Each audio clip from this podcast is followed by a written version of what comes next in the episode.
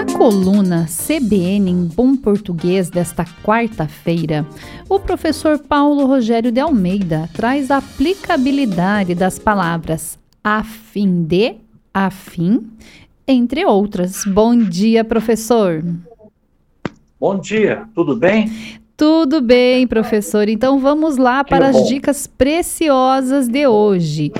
As primeiras palavras, professor. A fim, tudo junto, e a fim de. Isso. Vamos começar com a palavra afim, que é a mais usada, embora de forma errada. Explico. Afim quer dizer parente. Então, quero apresentar alguém para você, por exemplo, ó, este é meu tio, meu afim, esse é meu sobrinho, meu afim. E por ser sinônimo de parente, aceita plural, meus afins, meu tio, meu sobrinho, minha prima, por aí vai. Se eu estou com vontade de fazer algo, então a expressão é outra, é a fim de, tudo separado. Estou a fim de passar no vestibular. Estou a fim de viajar para a praia estou a fim de fazer tal coisa. Muito, ok? Muito bem, professor. E vamos então agora para as próximas palavras e que eu acho que dá uma grande confusão aí na cabeça das, das pessoas. É a palavra sessão. Temos a sessão com C no começo, sessão com S no, come no começo, sessão com S no começo e C cedilhado, e temos a secção. Vamos à explicação de cada uma delas, professor. Isso. Como diz outro, vamos por partes. Então, vamos começar com a palavra sessão, que se escreve C, E, dois S, A com tio, O. Sessão. Vem do verbo ceder, doar, passar direito de alguma coisa para alguém. Então, por exemplo, eu tenho um terreno, eu dou a cessão desse terreno para uma pessoa plantar. Eu não doei o terreno, eu permiti que a pessoa plante no terreno. Ou uma outra coisa, cessão de direitos. Escrevi um livro e vou doar os direitos do livro para alguém. Cessão de direitos. Então, essa é C, E, S, S, A com tio, O. Vamos para uma segunda palavra. Começando com S agora, não com C. S, E, dois S, A com tio, O. Sessão. Reunião. Sessão de cinema. É, sessão da Câmara dos Vereadores. Sessão do departamento tal. Sessão do Conselho Universitário. É uma reunião. S, E, dois S, A com tio, O. A outra palavra que é bastante usada é sessão. É S, E, C cedilhado, A com tio, O. É uma parte. Então, entrei em uma loja, sessão de eletrodomésticos, sessão de moda masculina. Uma divisão, uma parte. Em muitos casos, a gente encontra nesse uso a outra que é secção, isto é, S, E, C C cedilhado, A com tio, O.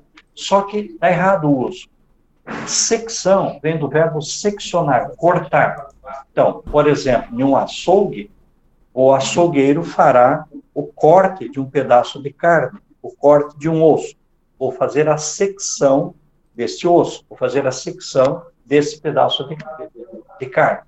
Ou, por exemplo, um engenheiro na estrada dizendo: atenção, aqui tem um morro, nós vamos ter que fazer a secção do morro, cortar um pedaço, para passar uma estrada. Então, voltando, por gentileza. Se, depois dois S, ceder, direito, por exemplo. Outra, S e dois S, reunião. Outra, S e C cedilhado, parte, divisão. Um departamento, por exemplo, tá? uma parte de um setor, de uma loja. Seção de almoxarifado, um exemplo. E, por último, secção, corta, cortar. Que tal? Excelente as dicas, professor. Para você que está é chegando isso. agora, nós estamos conversando com o professor Paulo Rogério de Almeida na coluna CBN em Bom Português de todas as quartas-feiras, onde o professor tá, traz dicas valiosíssimas aí para que tenhamos um português melhor. Professor, as próximas palavras, como eu utilizo de pé e em pé?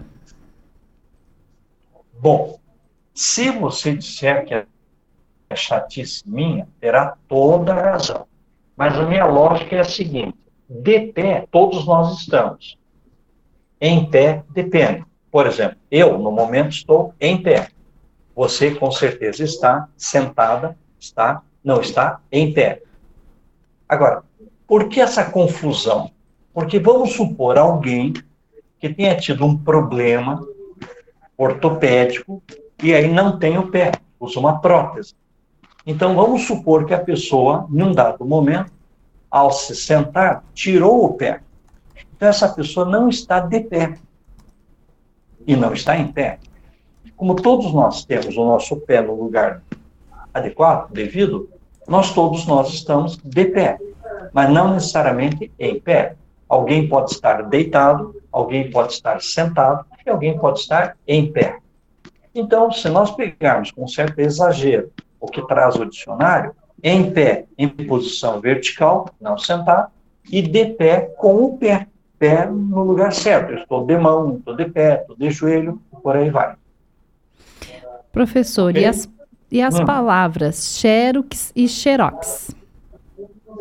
Bom, outra encrenca minha.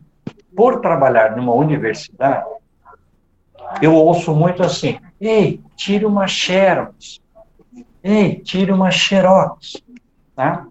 Mas eu entendo assim: a empresa, lá nos Estados Unidos, Xerox Corporation, quando veio para o Brasil, adaptaram para Xerox. Mas o que a máquina nos fornece não é nem uma Xerox, nem uma Xerox. É uma fotocópia, uma cópia obtida por um processo de luz.